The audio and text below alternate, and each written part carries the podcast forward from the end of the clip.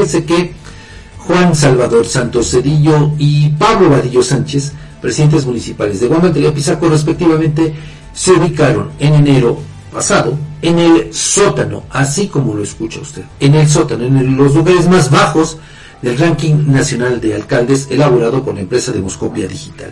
En el caso de Román Trejo, quien llegó al cargo postulado por el Partido Verde Ecologista de México y ahora sueña con la reelección, se ubica en el sitio 203 nacional de 210 y en el cuarto estatal de los cinco ediles evaluados en la entidad en ese ejercicio que hace Demoscopia Digital.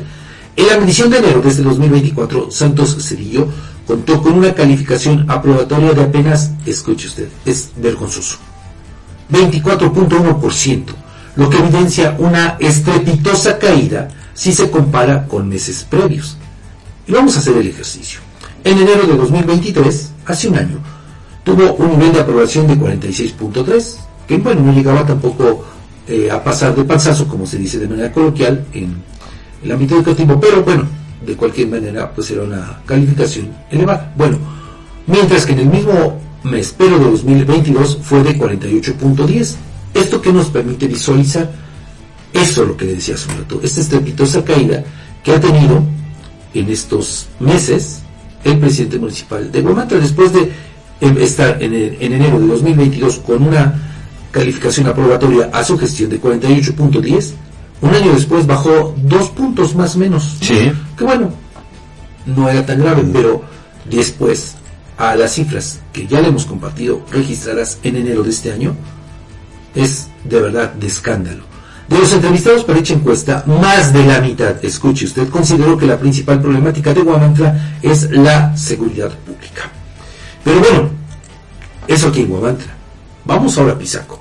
Allá, el caso de Pablo Obadillo, quien también anhela y que va en busca de la reelección, es lo que ya nos dijeron, que sí va a buscarla, es todavía peor, ya que en el ranking nacional está en la posición 206 de 210 evaluados, con un nivel de aprobación de solo 23.1%.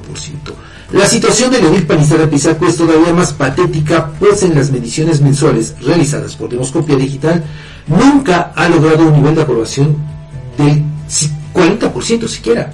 O sea, ni siquiera ha logrado que 4 de cada 10 de sus gobernados avalen su Ah, gestión. Por eso digo que es más patético. En enero de 2003 logró 38.7% de aprobación, aunque en el primer mes de 2022 la calificación que obtuvo fue de 39.8%, que bueno, también ya con el comparativo pues nos muestra una caída también estrepitosa. Bueno, al igual que el edil de el presidente municipal de Pisaco enfrenta a la seguridad pública como su principal problemática, ya que también más del 50% de los entrevistados lo consideró así. En enero pasado, en su más reciente encuesta, la empresa Mitowski, hay que recordarlo, ubicó a ambos presidentes municipales también entre los peores de los 150 evaluados a nivel nacional. En dicha medición, la de Mitowski, el panista ocupaba el lugar 146 de 150, con una aprobación de apenas 30% y una desaprobación del 68.1% de todos sus gobernados. Mientras que el problemista, me refiero a Juan Salvador Santos Cedillo, se ubicaba en la posición 127 con una calificación aprobatoria de apenas 39% de sus gobernados, mientras que 58.4 lo desaprobaba. Pues así andan estos dos personajes de la política que le digo tienen varias cosas en común. En primera, eso, ¿no? Pues buscan, sueñan, anhelan con la reelección. En segunda, pues son muy dados a la fiesta, ¿no? Sí. A darle al pueblo pan y circo, pensando que con eso, pues ya tienen en la bolsa al electorado, lo cual es totalmente falso. Y aparte, con el tema, mire, el de la inseguridad, que bueno, ahí yo creo que eh, pues es un problema que se presenta, Edgar, que se registra prácticamente En todo el ¿no? país, sí, sin Pero, pues vean las condiciones comunes que tienen estos dos personajes y que también hay que decirlo, bueno, en el caso de Juan Salvador Santos Cedillo, pues ganó la elección hace tres años, no precisamente por sus propuestas, porque sea un buen político, no, fue un golpe de suerte, un auténtico golpe de suerte, ¿no?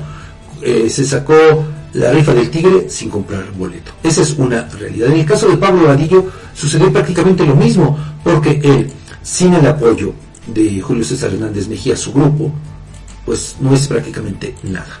Sin duda. Esa es una realidad. Y Sin entonces, mire, ellos también se han empeñado en eh, tener una administración desastrosa, ¿no?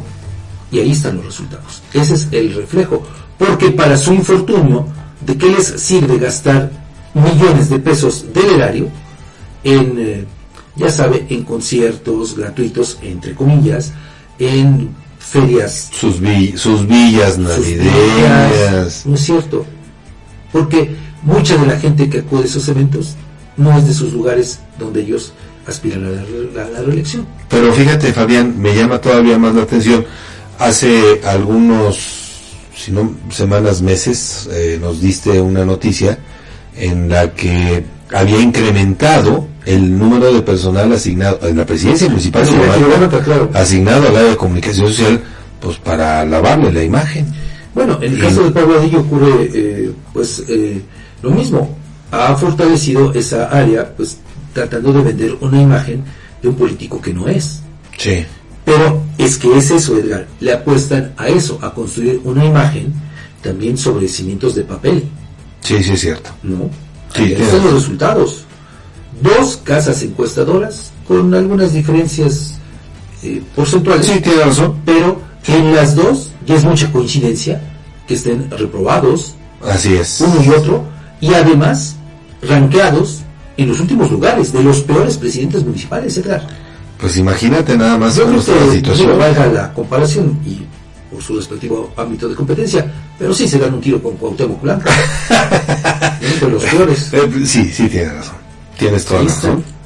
De nada les ha servido tirar carretadas de dinero para construir una imagen de políticos que no son. Y bueno, pues le digo, buscan los dos la reelección. Así es. Pues ve, nada más.